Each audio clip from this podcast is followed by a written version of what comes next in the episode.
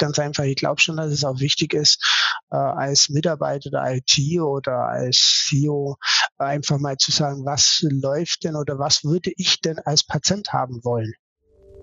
Willkommen bei eHealth Pioneers. Wir verschaffen digitalen Innovationen in der Gesundheitswirtschaft Gehör. Mit Andrea Buzzi. Deutschlands Krankenhäuser sollen stark bleiben. Wir investieren in ihre digitale Zukunft. Mit diesen Sätzen hat der ehemalige Bundesgesundheitsminister Jens Spahn das sogenannte Krankenhaus-Zukunftsgesetz verkündet. Durch dieses Gesetz können die knapp 2000 öffentlichen Krankenhäuser in Deutschland aktuell von insgesamt 4,3 Milliarden Euro Förderung profitieren. Dafür mussten sie allerdings ihren digitalen Reifegrad bestimmen lassen. Die Ergebnisse dieser Auswertung geben mir leider ein bisschen zu denken. Bei einem maximalen Score von 100 Punkten haben unsere Kliniken im Schnitt nur rund 33 Punkte erzielt. Das beste Ergebnis waren 64 Punkte. Auf der anderen Seite gibt es unter den Krankenhäusern in Deutschland auch echte Digital Champions. Mit dem Titel dürfen sich nicht viele Kliniken schmücken. Mein heutiger Gast dagegen hat die begehrte Auszeichnung, die vom Magazin Focus Money vergeben wird, mittlerweile schon zweimal gewonnen. 2018 und 2021 landete das Klinikum Darmstadt mit 100 von 100 möglichen Punkten auf Platz 1 im Digitalranking der öffentlichen Krankenhäuser. Und maßgeblich dafür verantwortlich ist der CEO des Klinikums Gerhard Ertel. Mit ihm unterhalte ich mich heute darüber, welche Digitalisierungsprojekte wirklich wichtig sind und was die Patienten davon haben. Herzlich willkommen, Gerhard Ertel. Ja, hallo, da, Andrea, besten Dank für die Einladung. Ich freue mich auf das Gespräch jetzt. Sehr schön. Gerhard, gleich die erste Frage. Steht es wirklich so schlecht um Deutschlands Krankenhäuser, was den digitalen Reifegrad angeht? Ja, wenn man den Reifegrad anschaut, von den gut fast 1700 Kliniken, die den Reifegrad abgegeben haben, und wie du schon äh, gesagt hast, 33 Prozent ist der Mittelwert. Wir haben 51 und der beste ist bei 61 dann äh, muss man schon sagen, ja, es steht nicht gut, da ist noch viel zu tun, viel zu machen. Äh, und da muss man sicher unterscheiden zwischen den Maximalversorgern, den Universitäten und ganz sicher bei den kleinen und mittleren Häusern. Und ich glaube, dort drinnen liegt gerade die große Arbeit, äh, dass dort Digitalisierung vorangetrieben wird. Mhm. Interpretiere ich das richtig, dass es ähm, quasi bei den Universitätskliniken, also bei den großen Häusern schon sehr gut vorangeht, aber gerade so diese Normalversorgungshäuser, kleineren Häuser da noch richtig Nachholbedarf haben und oder vielleicht noch gar nicht angefangen haben? Hast du dir die, dieses Ranking mal genauer angeguckt wahrscheinlich, ne? Äh, genau, ja. Also man muss natürlich unterscheiden, wie gesagt, zwischen den Universitäten. Da sind sicher andere finanzielle Mittel da. Ja, da ist auch Forschung und Lehre und Wissenschaft dabei. Sicher haben die auch andere Ausgaben. Aber dort kann man sicher auf eine andere Ressourcen zurückgreifen. Wenn wir uns ein kleines Krankenhaus anschauen, Grund- und Regelversorgung, 230 Betten im, im Süden von Deutschland, im Norden, Mitteleuropa, egal wo dieses Haus steht, dann ist es dort schon schwierig, eine Virensoftware etab zu etablieren oder nicht zu etablieren, sondern regelmäßig zu aktualisieren. Äh, dann ist es schwierig, die Kosten für Sicherheit in der Softwarelandschaft, in der Netzwerklandschaft zu etablieren. Denn Digitalisierung ist ja jetzt nicht nur alleine mit dem getan, dass wir ein Krankenhaus äh, Zukunftsgesetz haben, sondern das sind ja nur ein Mittel, finanzielle Mittel für bestimmte Projekte. Und Digitalisierung heißt ja nicht einfach nur einen PC kaufen, beim Mediamarkt hinstellen und dann funktioniert das. Nee, da glaube ich einfach, da ist A, die Finanzierungsmodelle sind nicht die richtigen für Kliniken, wenn es um Digitalisierung geht. Dann haben die Kliniken sicher auch noch das Problem Personalfindung äh, im IT-Bereich. Das merken wir hier selber. Äh, dann werden die Kliniken mit Digitalisierung natürlich immer komplexer. Und wenn wir jetzt das Gesamte anschauen, bezogen auf Digitalisierung, dann reden wir ja über IT-Sicherheit, Datenschutz, dann gibt es medizinische Prozessabläufe, pflegerische Prozessabläufe, Software, die komplex ist. Und wenn dann noch die Medizintechnik und die Telekommunikation einspielt, dann sind das ja sehr starke Abhängigkeiten, Komplexitäten, die für eine Grund- und Regelversorgungshaus sicher schwieriger werden. Mm, mm. Du bist ja jetzt CEO ähm, eines Digital Champion Hauses. Macht dich das stolz? Ja, klar macht mich das stolz. Es hört sich ja nach einer ziemlichen komplexen Sisyphus-Arbeit an, die ihr da machen müsst. Äh, ja, also ich denke, das äh, können sich alle CEO, CEOs sicher auf den Fahne schreiben, äh, das sicher auch nicht so bekannt ist. Was macht ein CIO? Mhm. Also wir beschäftigen uns mit der reinen Informationstechnik, mit Prozessmanagement im Haus, mit Medizintechnik, mit Telekommunikation, also in so einem Haus wie das Klinikum Darmstadt, Maximalversorger mit knapp 1000 Betten. Da geht es ja wirklich darum, dass wir die medizinischen Abläufe äh, kennen, genauso die digitalen Werkzeuge für die medizinischen Abläufe, Pflege, dann äh, geht es um Business-Abläufe, also sprich auch, wie komme ich an meine Zahlen, wie kann ich abrechnen, Archivierungsgeschehnisse, dann geht's in die äh, Gebäudeleittechnik rein. Also alles, was in einem Maximalversorger, was man sich so vorstellen kann, mit dem muss man sich beschäftigen. In der Gegenwart, in der Zukunft und wir haben jetzt auch hier im Klinikum Darmstadt, da sind wir sicher auch nur eine Ausnahme in ganz Deutschland, vielleicht unter zwei, drei Prozent. Ich sitze auch gleichzeitig nur in der Krankenhausleitung drinne. Das heißt also dort drinne kann man natürlich die strategischen Entscheidungen mit äh, beeinflussen, äh, in die richtige Richtung lenken. Ne? Genau, und das ja. äh, haben die Geschäftsführer sch relativ schnell erkannt, dass es notwendig und wichtig ist und auch diese Zusammenführung zwischen Medizintechnik und äh, reiner Digitalisierung, also IT oder Telekommunikation, das läuft alles unter meinem Verantwortungsbereich. So, und wenn man das zusammen dann betrachtet und IT-Digitalisierung muss man hier ganzheitlich betrachten, da kann man nicht jetzt hergehen und sagen, ich betrachte jetzt nur die reine Hardware, Betriebssysteme. Nee, das Entscheidende ist die Prozesse. Was kann ich mit dem Werkzeug Software, Digitalisierung machen, um meine Prozesse zu verbessern? Und ich glaube, das ist auch so einer der Punkte für die Auszeichnung Digital Champion. Wir haben vor gut drei, vier Jahren äh, damit angefangen, Digitalisierung ganzheitlich zu betrachten und nicht nur auf die aktuelle Situation, sondern auch langfristig immer zwei, drei Jahre im Vorfeld. Mhm. Das hört sich ja nach einer Aufgabe an, wo man auch wirklich ja eigentlich schon fast medizinisches Wissen, irgendwie Abläufe in der Pflege und so weiter kennen muss. Was hast du denn für einen äh, Werdegang, um das wirklich auch gut verstehen zu können? Oder hast du erstmal über ein Praktikum gemacht? Nee, ich könnte jetzt sagen, ich mache den Job seit gut 30 Jahren, habe mal angefangen im, im Zivildienst damals äh, und darüber, über die Schiene bin ich dann so in das Medizinische reinkommen.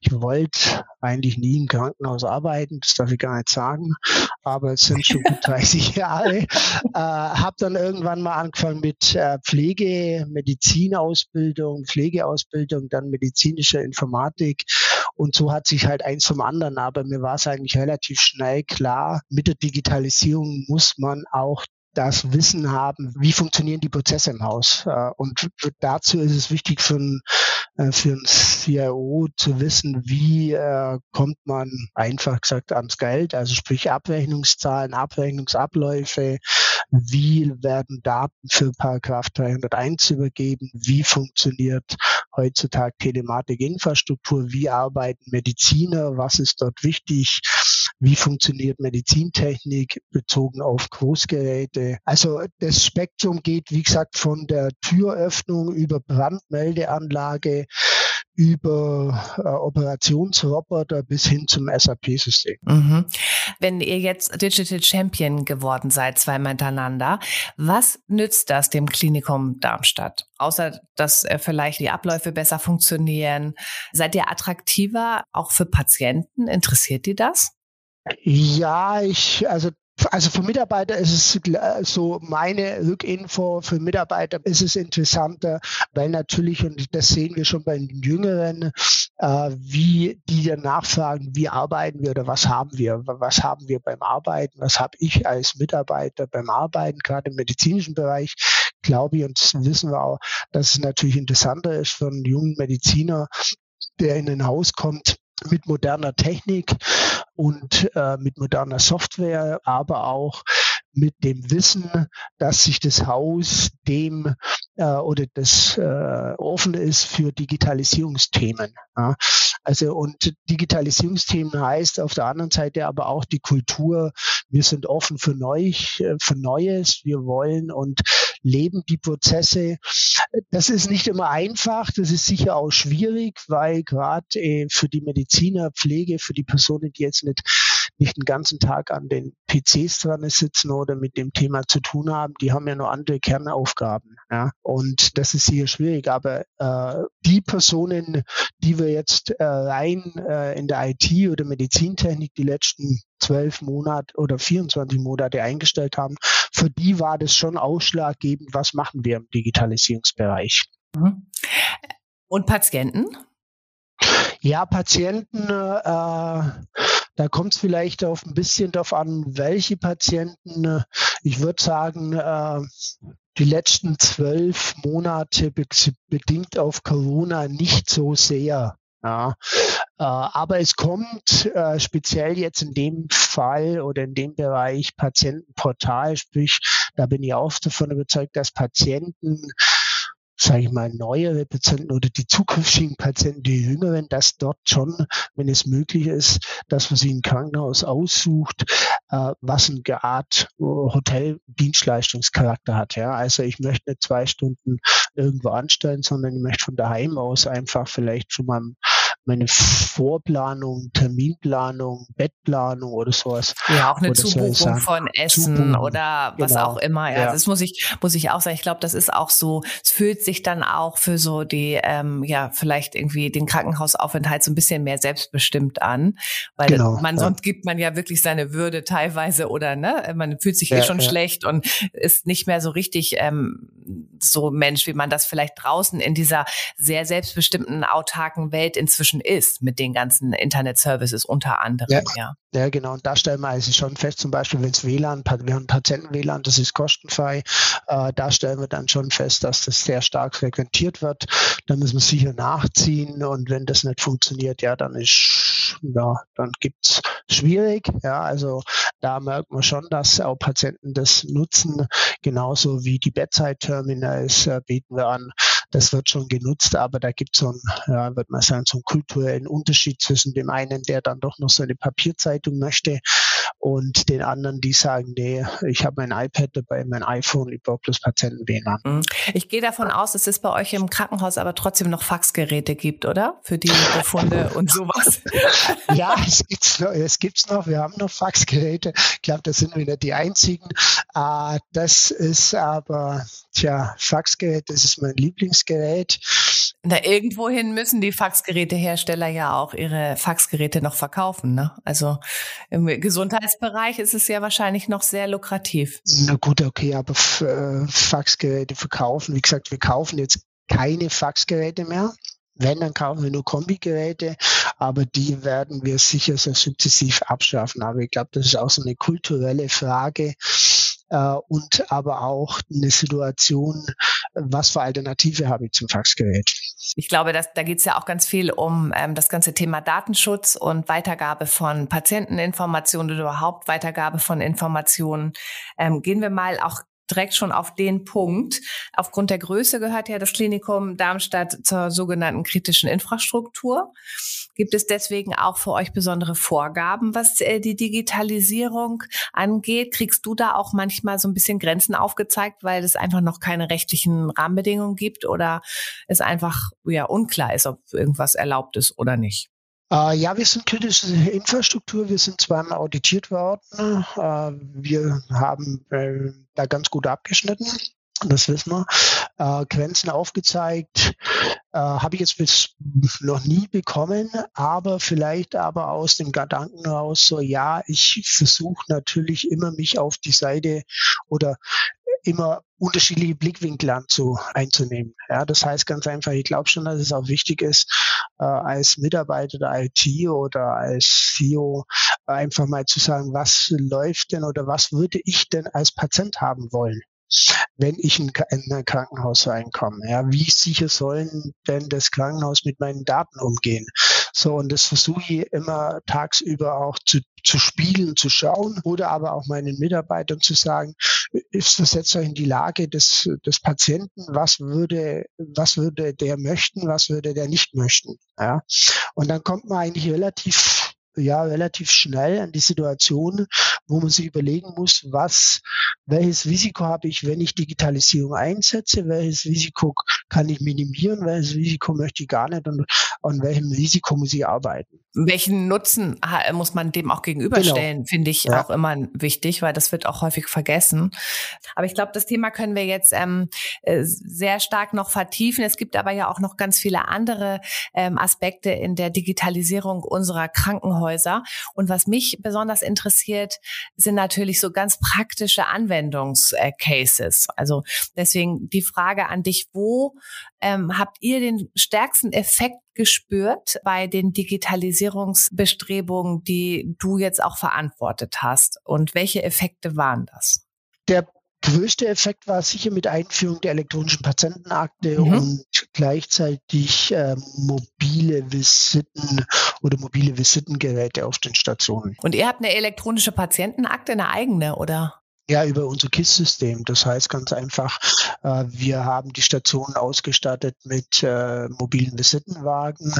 Äh, das heißt, äh, die Mitarbeiter können äh, Pflegemedizin können mit den Fahrzeugen und Vitalmessgeräten direkt äh, zum Patienten gehen, können da direkt die Vitalwerte messen. Die werden dann in die elektronische Patientenakte übernommen. Die können dann direkt in der Visite zum Beispiel Anforderungen stellen, können Befunde und Bilddaten anschauen.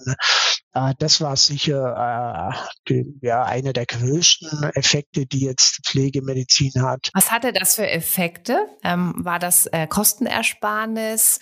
Wurden Prozesse optimiert? Wurde die Versorgung der Patienten vielleicht auch verbessert? Also wo würdest du da einen Haken dran machen? Ich würde jetzt einen Haken dran machen, dass die Prozesse insofern optimiert worden sind, dass während der Visite Informationen direkt am Patienten, beim Patient abgerufen werden konnten, direkt beim Patient aber auch gleichzeitig Informationen eingegeben worden sind und damit dann diese Informationen natürlich überall zur Verfügung standen gleichzeitig. Ja, also es ist ein Unterschied, ob ich jetzt da äh, zum Patienten bei Visite hingehe und dort Labor anschaue, dann habe ich das Labor direkt bei mir, habe die Blutwerte da bei mir, ich muss keine großartige Nachbearbeitung machen dieser Visite. Ich kann zum Patient hingehen äh, und kann einfach sagen, gut, da schaue ich mal ein Röntgenbild mit dem Patient zusammen an, kann man ja dem Patient das zeigen. Ja, und das werden wir über KHZG-Projekte auch noch weiter ausdehnen, dass wir dann Medikationen dementsprechend immer dort, wo Informationen anfallen, dort kann ich Informationen eingeben, also sprich im Patientenbett kann ich Informationen beim, vom Patient eingeben und kann aber gleichzeitig immer diese Patienteninformationen aufrufen, sprich auch, wenn der Patient die letzten zwölf Monate dreimal im Hause war. Mm, und kann man ah, natürlich okay. dann schon mm.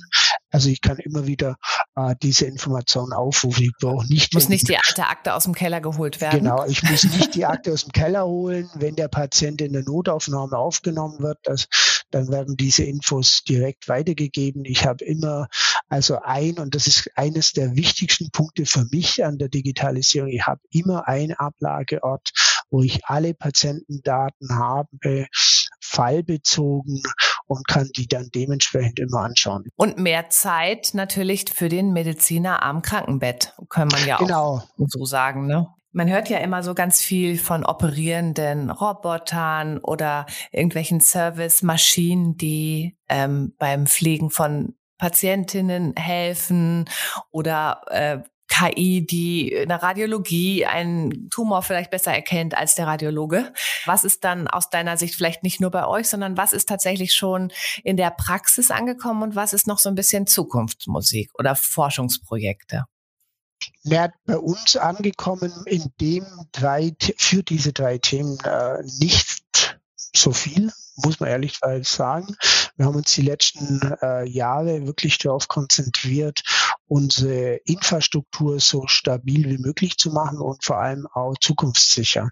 Das ist ja auch so ein Thema, was sich natürlich äh, viele anderen beschäftigen. Also sprich, ich muss erstmal die entsprechende Netzinfrastruktur haben, um Bandbreiten zu haben, um die äh, Sicherheit zu gewähren und um dementsprechend auch eine Infrastruktur zu haben. Was wir haben ist, wir haben so ein momentan angefangen letztes Jahr mit äh, Hygieneroboter, der dann äh, so äh, selbstständig äh, hygienemäßig äh, durch bestimmte Flure läuft. Was wir sicher angehen jetzt, da ist über das KCG-Projekt einen äh, Operationsroboter, den mhm. man sicher deutschlandweit in mehreren Kliniken findet. Ist das ja. der Da Vinci? Genau, den Namen wollte ich jetzt nicht sagen, aber so. es gibt natürlich. ich kenne das nur zufällig, weil es natürlich hier in der Universitätsklinik Hamburg äh, dort steht und tatsächlich ich auch jemanden kenne, der von Da Vinci operiert ja. worden ist. Nee, den, äh, da sind wir jetzt dabei, der wird bei uns auch eingeführt. Ja. Äh, den, äh, der kommt und äh, äh, sicher gibt's da noch, äh, was wo wir dran sind, sind jetzt halt am Austausch an Medizintechnik. Also wir werden und haben der die letzten 16 Monate vielleicht neuesten MRTs reingesetzt. Wir haben äh, CTs werden wir alle wechseln. Wir haben neue äh, Navigationssysteme äh, für die Neurochirurgie, also Kopf und äh, Bandscheiben und so.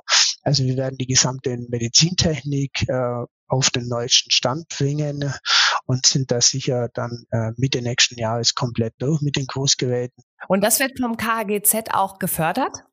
Nee, das wird nicht gefördert. Gefördert wird vom KZG jetzt da nur der Da Vinci, weil das ein ausschließlich ja robotergesteuertes System ist. Ja, der wird aber ganz sicher auch im Q1, Q2 so denn die Hardware verfügbar ist, weil da kämpfen wir ja auch aktuell dass wir das stimmt, die ja. Hardware bekommen, also nächstes Jahr da sein. Also der Chip bitte nicht in ein selbstfahrendes Auto, sondern dann doch lieber erstmal in einen selbst operierenden Roboter. Genau, den werden wir auch reinholen. Wie gesagt, da, da glaube ich, da muss man einfach gucken, wo kommt das Haus her und wie ist die Historie. Und äh, für uns ist jetzt das äh, ein guter Zeitpunkt, diesen äh, Operationsroboter anzuschaffen.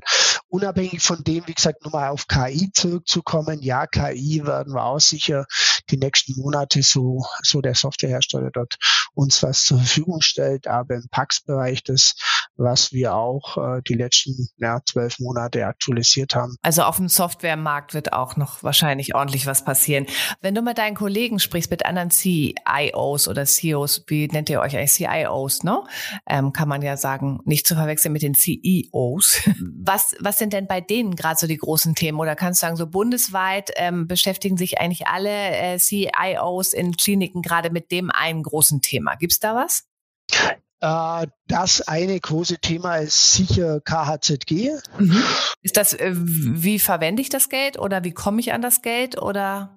Was ist die große denke, Frage? Äh, die große Frage ist ganz einfach, wie kann ich die Projekte, die wir angefordert haben, die ich vielleicht bewilligt habe, in den der Zeit bis 31.12.2024 2024 umsetzen? Dann endet so, das. Genau, so zu dem, was ich sonst noch tun muss. Ja, also äh, was muss ich sonst noch tun? Ich habe den normalen Tagesablauf. Ich habe die äh, Telematikinfrastruktur. Die kommt ja auch noch oder soll laufen, also E-Rezept und dergleichen. Und dann natürlich das große Thema IT-Sicherheit, ja, äh, was ja auch ganz stark äh, ressourcenfest so und alles natürlich unter dem Punkt Tagesgeschäft machen. Mhm. Also zu Anfang, als du deinen Job beschrieben hast, habe ich gedacht, das würde mich eigentlich auch interessieren, aber das hört sich jetzt wirklich nach äh, vielen Bällen in der Luft an. Da brauchst du bestimmt auch ein großes Team, das äh, daran arbeitet. Aber so, wenn du diese eine Frage dir stellen würdest, sind die Bemühungen eher in Richtung finanzielle Ersparnis effizienter werden in unserer Gesundheitsversorgung oder geht es auch um bessere Medizin? Ich habe ja jetzt auch durch meinen Job als äh, Beraterin in dem Bereich sehr viel mit medizinischen Innovationen zu tun und ähm, das kommt mir in der Debatte immer so ein bisschen zu kurz. Also dass tatsächlich ja auch ähm, zum Beispiel eine KI-Anwendung auch durchaus medizinischen Fortschritt erzeugen kann, indem zum Beispiel große Datenmengen auch viel besser äh, zusammengeführt und ausgewertet werden können, auch vielleicht gerade im Bereich seltene Krankheiten und ähnliches. Und da frage ich mich, wo der, wo der Augenmerk gerade drauf ist, ähm, auch aufgrund der aktuellen Subventionssituation. Geht es wirklich um bessere Medizin oder eigentlich um ein kosteneffizienteres, moderneres Gesundheitssystem? Also das äh, bessere Medizin kann ich nachvollziehen. Das äh, denke ich mir ja auch und sage, gut, jetzt haben wir vielleicht äh, deutschlandweit, äh, keine Ahnung, am Tag 5000 Untersuchungen am Schädel oder Thorax. Da kann man natürlich aus diesen, aus diesen Aufnahmen, wenn man das macht, kann man natürlich Algorithmen bilden und sagen, okay, da kann man was entwickeln.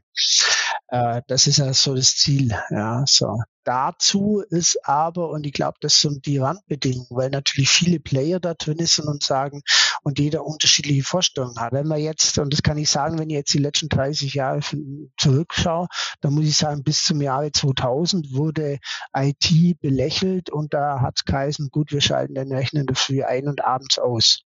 Äh, das Ganze wurde erst so letzten, ja, letzten fünf, sechs, sieben, acht Jahre eigentlich so mit IT, mit Digitalisierung kann man mehr machen. Die einen Häuser haben mehr und die anderen haben wenig gemacht. So. Und da muss man natürlich auch sagen, was hat die Politik gemacht und äh, wo sind denn welche Gelder zur Verfügung? Und dazu kommt aber auch noch, die, die Situation, dass wir 2000 Kliniken haben und von den 2000 Kliniken, wer gibt denn mehr wie fünf Prozent des Jahresbudgets für Software oder für Digitalisierung aus? Also das heißt also auch die Softwarefirmen, die Software verkaufen, haben ein schweres Geschäft. Ja. Und äh, äh unabhängig von dem, äh, wie gesagt, bin ich davon überzeugt, dass man mit Digitalisierung bessere Medizin machen kann ganz klar. Ja, aber wir haben natürlich auch die Situation, dass man einfach mal gucken muss, was oder ist es notwendig, dass im Umkreis von 50 Kilometer fünf verschiedene Krankenhäuser haben muss? Und wenn, dann muss man vielleicht mal genauer hinschauen und sagen, gut, es gibt vielleicht ein Zentrum und außer dem Zentrum gibt es vielleicht nur zuführende Kliniken, kleinere Kliniken, aber die brauchen kein CT und die brauchen auch kein eigenständiges Labor. Mhm. Also ich will das auch überhaupt nicht äh, irgendwie kritisieren, dass das natürlich auch um äh, die Erhaltung der Versorgungsqualität geht. Und da wissen wir ja alle, dass wir auch effizient arbeiten müssen, insbesondere weil wir immer länger leben und vielleicht auch häufiger mal krank werden. Also das ist ja auch ein sehr, sehr positiver Aspekt von Digitalisierung, dass unser gutes Gesundheitssystem bezahlbar bleibt oder vielleicht einfach auch noch effizienter und trotzdem gut funktioniert. Ja, Effizienz bedeutet ja nicht gleich schlechtere Qualität. Also im Gegenteil. Ihr habt ja auch den Digital Champion äh, Award bekommen, aber in dieser Evaluation des Digital Radars, was ich ja in der Anmoderation zitiert habe, da habt ihr ja auch nur so im Mittelfeld abgeschnitten. Es gibt ja auch noch viele andere so Bewertungen. Warum wird das überhaupt so genau beobachtet? Ich habe so das Gefühl, da das ist ja gerade so richtig so ein Battle entstanden. Naja, ja gut, also okay, äh, der Digitalradar, der hängt ja mit dem KZG-Förderung dann viel zusammen. Man muss einmal einen Status quo erhoben haben. Genau, man muss einen Status quo haben, um dann natürlich dann nachher auch dann zu sagen, okay, es ist zielführend äh, zu dem, was ich für Projekte beantragt habe. Äh, wie gesagt, wir haben jetzt 51 Punkte. Von daher äh, li liegen wir unter, glaube unter den ersten 70 Kliniken äh, zwischen 61 und 51, da sind wir so unter den ersten 70. Das ist gut. Ja, äh, wenn man jetzt genauer reinschaut, muss man halt nochmal die Fragen nochmal genauer anschauen. Aber äh, natürlich möchte man wissen, wo stehen denn die Kliniken danach, wenn man diese KHZG-Förderung ausgegeben hat, wenn man die Projekte umgesetzt hat. Ich bin davon überzeugt, dass die viele Kliniken, wahrscheinlich nee, alle Kliniken danach sicher besser dastehen. Das ist der erste Schritt, ja, aber der zweite Schritt ist ja dann die Frage, wie gehen denn die Kliniken damit um, wenn sie dann dementsprechend die Software eingeführt haben, weil dann werden die Kosten höher, ja, also die Wartungskosten werden höher, dann werden die ganzen Systeme komplexer, dann müssen sie ja noch mehr Personal im IT-Bereich haben oder sie verlagern das nach außen zu den Herstellern. Wenn sie es nur zu den Herstellern verlagern, dann haben die aber auch Ressourcenprobleme. Also das, was wir jetzt tun, das ist sicher gut und äh, notwendig, aber jetzt muss man sich über Gedanken machen, wie soll denn das dann danach ausschauen? Mhm. Also ich höre jetzt auch so ein bisschen Skepsis, ob das der richtige Anreiz ist mit dieser massiven Förderung, weil wir sprechen ja hier von 4,3 Milliarden Euro. Finde ich schon ganz ja. ordentlich. Ist das aus deiner Sicht der richtige Anreiz auch von der Politik oder wo krankt es derzeit? Also Anreiz ja, aber äh, man hätte es vor zehn Jahren machen müssen und vor zehn Jahren hätte man sich überlegen müssen, wie kann ich Kliniken anders finanzieren im normalen Tagesgeschäft oder im Jahresgeschäft. Da äh, hätte ich eine einfache Formel, man müsste einfach sagen, okay, äh, es gibt spezielles Geld nur für die Digitalisierung. Es gibt einmal im Jahr äh, eine Verhandlung mit den Kostenträgern. Da wird verhandelt, was das Haus bekommt. Da wird aber nicht verhandelt, wenn wir als Haus Maximalversorger ein revisionssicheres Backup-System, Storage-System kaufen, was keine Ahnung was, 750.000 kostet oder was wir ausgeben müssen für äh, revisionssichere äh, andere Systeme, IT-Sicherheit oder oder. Darf ich mal eine, eine, eine Frage stellen, eine Verständnisfrage? Ja. Warum kann eigentlich jedes Krankenhaus für sich selber entscheiden, welche Software sie einsetzen und ob man überhaupt digitalisiert? Würde es da nicht mehr Sinn machen, wenn man so eine digitale Grundausstattung einfach für die Krankenhäuser auch vorgibt? Sehr also dann würde, würde es auch ja. nicht so eine Interoperationalitätsproblematik geben. Ja, sehr gut, aber das ist wahrscheinlich äh, voll und ganz meine Meinung. Äh, wenn das Gesundheitsministerium BSI vorgibt, ist äh, jedes Haus, wenn Digitalisierung machen, dann muss äh, ein KISS-System da sein, dann muss dieses, dieses und dieses da sein. Und es muss Wird die, ja, die Standards erfüllen, es muss genau. vielleicht auch Open Source sein, es müssen Schnittstellen ähm, möglich sein. Ähm, das ist ja eigentlich so in meiner Welt. Äh, ich arbeite ja auch sehr viel mit Software as a Service Unternehmen.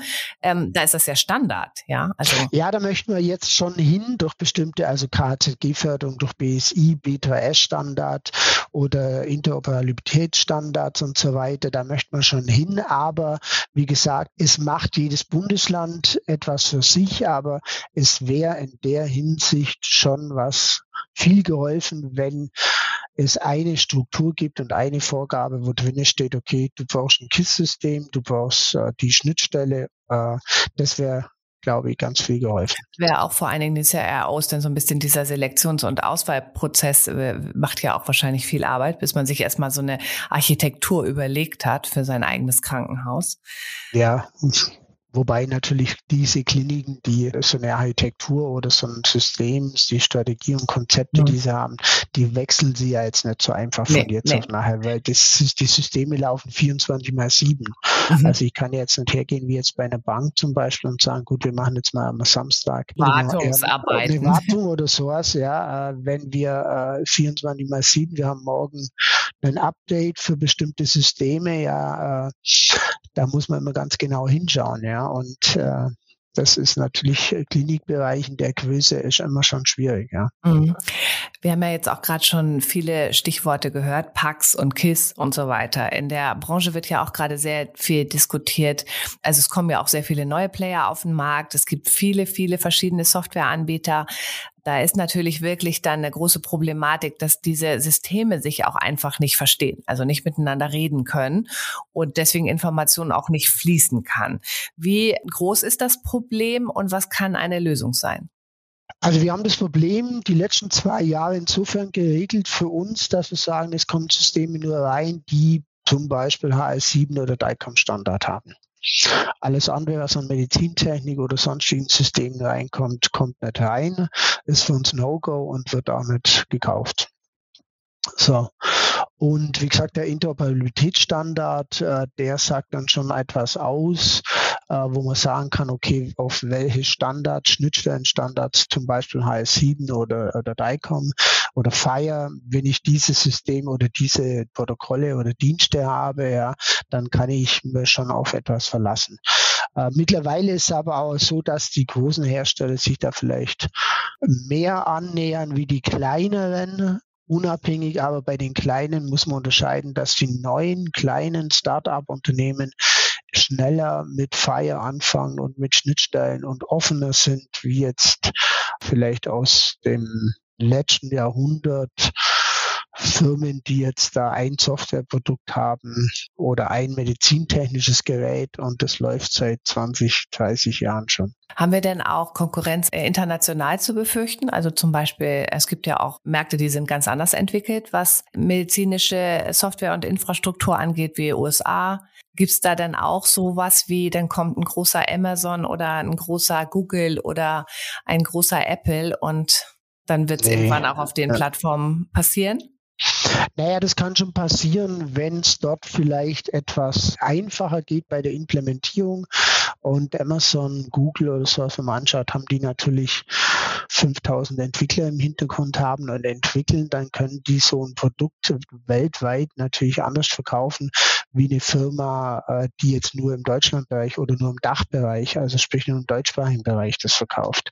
Wenn man jetzt mal so ein KISS-Systemhersteller betrachtet, der dann in Deutschland sein Produkt verkaufen möchte bei An 2000, 2000 Kliniken, Kliniken ja. ja, und dann sagt der, das Produkt, die Software, das Modul kostet 150.000 Euro, dann geht's an, wir müssen ausschreiben in Deutschland, dann haben sie vielleicht nicht den Hersteller zum Schluss, den sie wollen. Und dann geht's halt los. Das sind halt dann auch äh, Aufwände, äh, die sie betrachten müssen. Und äh, wenn jetzt der Amazon kommt und sagt mal, wir verkaufen die, euch das Produkt für 50.000, dann muss man es anschauen. Aber bisher, nee, wir kriegen hin und wieder die Anfrage von Medizinern, okay. die sich dann eine App wünschen, ja. das eine medizinische App ist, wo wir einfach anschauen, wir sind da etwas vorsichtig, gucken natürlich, ist die freigegeben, liegt das Ganze in Europa, muss man die GSVO natürlich anschauen, aber es hält sich stark in Grenzen. Naja, ich meine, ähm, Facebook hat es ja mit WhatsApp schon ganz gut geschafft. Ne? Ich habe mal irgendwo gelesen, dass ja das auch gerne mal im medizinischen Kontext für ähm, Kommunikation über Patienten verwendet wird, was ja. natürlich einfach daran liegt, dass man vielleicht keine Kenntnis hat, dass es auch Alternativen gibt, wie zum Beispiel Silo. Das stimmt, aber da kommen wir jetzt wieder hin. Äh, wir sind da ja auch drin. Äh, wir haben da jetzt einen eigenen Messenger-Dienst gekauft, der dann halt dementsprechend ah, auch gesichert okay. ist. Ja. Ah, ja Gibt's, aber äh, der sind Kosten dahinter. Und wenn Sie jetzt natürlich, wie gesagt, nochmal ein Grund- und Regelversorgungshaus mit 250 Betten anschauen und so ein Messenger kostet dann 30.000 Euro, dann, dann muss das Geld erstmal da sein, dann müssen Wartungsgelder da sein, dann muss jemand da sein, der das administriert und dann dementsprechend auch was tun kann, wenn es nicht funktioniert. Es gab ja jetzt auch einige Digitalisierungsvorhaben in der Gesundheitswirtschaft, die ja so ein bisschen ins Stocken geraten sind, nenne ich das mal nett. Etwa die Einführung des E-Rezepts, die elektronische Patientenakte, elektronische AU. Das sind ja jetzt alles so keine Ruhmesblätter. Da scheint es mir doch immer sehr viel Diskussionsbedarf zu geben. Was ist da deine Meinung? Woran liegt das? Naja, äh, die Politik hat entschieden, wir machen Telematik-Infrastruktur, fangen mit der Gesundheitskarte an, also sprich der Versichertenkarte. Dann haben die Hersteller gesagt, das ist schön und gut, aber die Hardwarehersteller haben gesagt, wir haben noch gar keine Hardware dafür. Also ich kann jetzt mal äh, aus unserem Bereich sagen, wir haben letztes Jahr, Anfang September, äh, die letzten Kartenterminals bestellt für die elektronische äh, Versichertenkarte. Äh, 60 Stück. Liefertermin war 1. März 2022. Dann kann ich mir jetzt ungefähr vorstellen, dass das ja. nicht geklappt hat. Genau, so und jetzt und so geht's natürlich auch mit, jetzt, mit der Software weiter. Ja. Also es müssen natürlich im Hintergrund auch die Softwarefirmen, und das verstehe ich auch, wenn man anschaut, so eine Software zu entwickeln, die dann dementsprechend von der Gematik oder von, von BSI natürlich sicher sein muss. Ja, klar, wollen wir ja alle, aber sowas kann ich natürlich nicht von jetzt auf nachher mal schnell entwickeln. Und dann, wenn die Spezifikationen sich immer ändern, dann wird es schwierig. Dann gibt es natürlich auch Testläufe.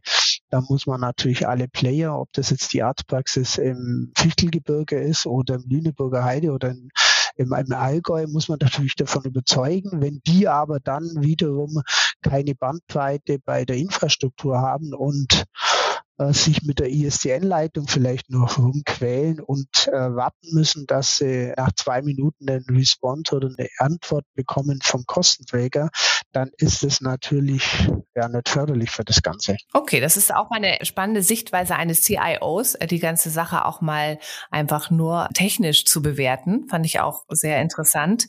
Ist ja auch deine Aufgabe. Ja, ja, ähm, das klar. auch genau aus dieser Sicht haben wir da noch mal eine gute zusätzliche Meinung jetzt dazu bekommen. Und jetzt unsere Sci-Fi-Frage. Wenn du dich mindestens 20 Jahre in die Zukunft beamst und alle technischen Restriktionen missachtest, welche medizinische Innovation siehst du oder wünschst du dir ganz persönlich?